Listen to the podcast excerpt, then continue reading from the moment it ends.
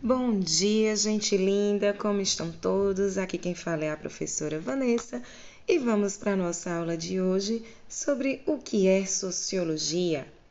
Então vamos iniciar perguntando por que estudar sociologia, por que ela é importante, de que forma esse conhecimento se relaciona com as nossas vidas, não é isso? Alguns estudantes eles podem até perguntar, né? Afinal, para que serve a sociologia? Então a gente talvez possa responder assim: Nós vivemos numa sociedade altamente tecnologizada, em que se exige tanto ao jovem quanto aos adultos uma utilidade prática nos conhecimentos adquiridos em todas as disciplinas do ensino médio. Por conta disso, nós não podemos perder tempo, concordam? Então, será que estudar sociologia significa perder tempo? Vamos lá. As respostas às questões apresentadas antes são mais simples do que o que parecem.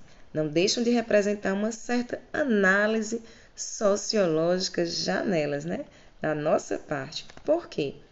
Ora, porque estamos dizendo de certa forma que aquilo que a sociedade espera de nós. Então, vamos pensar uma outra coisa. Todos sabem que a eletricidade é um fenômeno estudado pela ciência chamada física. Todos sabem que os organismos que possuem células são estudados pela biologia. Já elementos químicos como oxigênio e carbono são objetos de estudo da química, certo? Então, da mesma forma, enquanto ciência, a sociologia estuda os fenômenos sociais, ou seja, as relações que os indivíduos estabelecem entre eles próprios, gerando normas de comportamento, atitude, formação de grupo e elaboração de ideias sobre os mesmos grupos. Enfim, estes são alguns dos objetos de estudo da sociologia. Vamos ver outro exemplo. Todos sabem que o cigarro faz mal à saúde. Mas o professor de química pode nos explicar que os elementos químicos encontrados no cigarro, alcatrão e nicotina, além de provocar dependência química, causam uma determinada reação no organismo, que ao final de alguns anos pode provocar câncer no pulmão. A professora de biologia vai explicar como essas substâncias deterioram os pulmões, cuja função vital para o corpo humano. Mas mesmo assim, alguns continuam fumando. Por quê, né? Então, vamos pedir a explicação para um psicólogo. Ele pode nos dizer que talvez alguns fumantes sejam pessoas extremamente ansiosas e que utilizam o cigarro para tentar se tranquilizar. Além disso, são facilmente influenciados por outros fumantes e pela publicidade. Esta podia ser uma forma de explicação sobre o comportamento do porquê as pessoas fumam. Mas diante de tantas evidências de que o cigarro é prejudicial à saúde, por que produzem ainda muitos cigarros?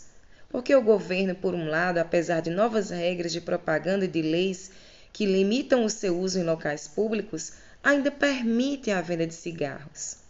Enfim. Por outro lado, por que proíbe, por exemplo, outras coisas? Nem a química, nem a biologia, nem a psicologia conseguem responder a isso. Aqui, então, é que entra em cena a sociologia. A sociologia vai explicar que são os interesses econômicos das grandes empresas multinacionais, cujo principal objetivo é o lucro, que determinam a produção do cigarro. Esses interesses eles são legitimados pela maioria dos governos do mundo e a obtenção de lucro é o principal fator da existência do capitalismo. O capitalismo é um sistema econômico, social e político que é objeto de estudo também da sociologia. Enfim, os efeitos químicos do cigarro são objetos sui generis da química. As consequências orgânicas para o pulmão são objetos sui generis da biologia. Entretanto, o motivo que leva os proprietários das fábricas de cigarro a produzir o cigarro é objeto sui generis da sociologia. E aguardem aí o próximo podcast para que a gente possa aprofundar mais. Portanto, nesse exemplo, nós vamos compreender o quê? Que entendemos que o uso do cigarro na sociedade é necessário entendê-lo do ponto de vista da química, da biologia, da psicologia e da nossa grande sociologia. Vamos para o próximo episódio.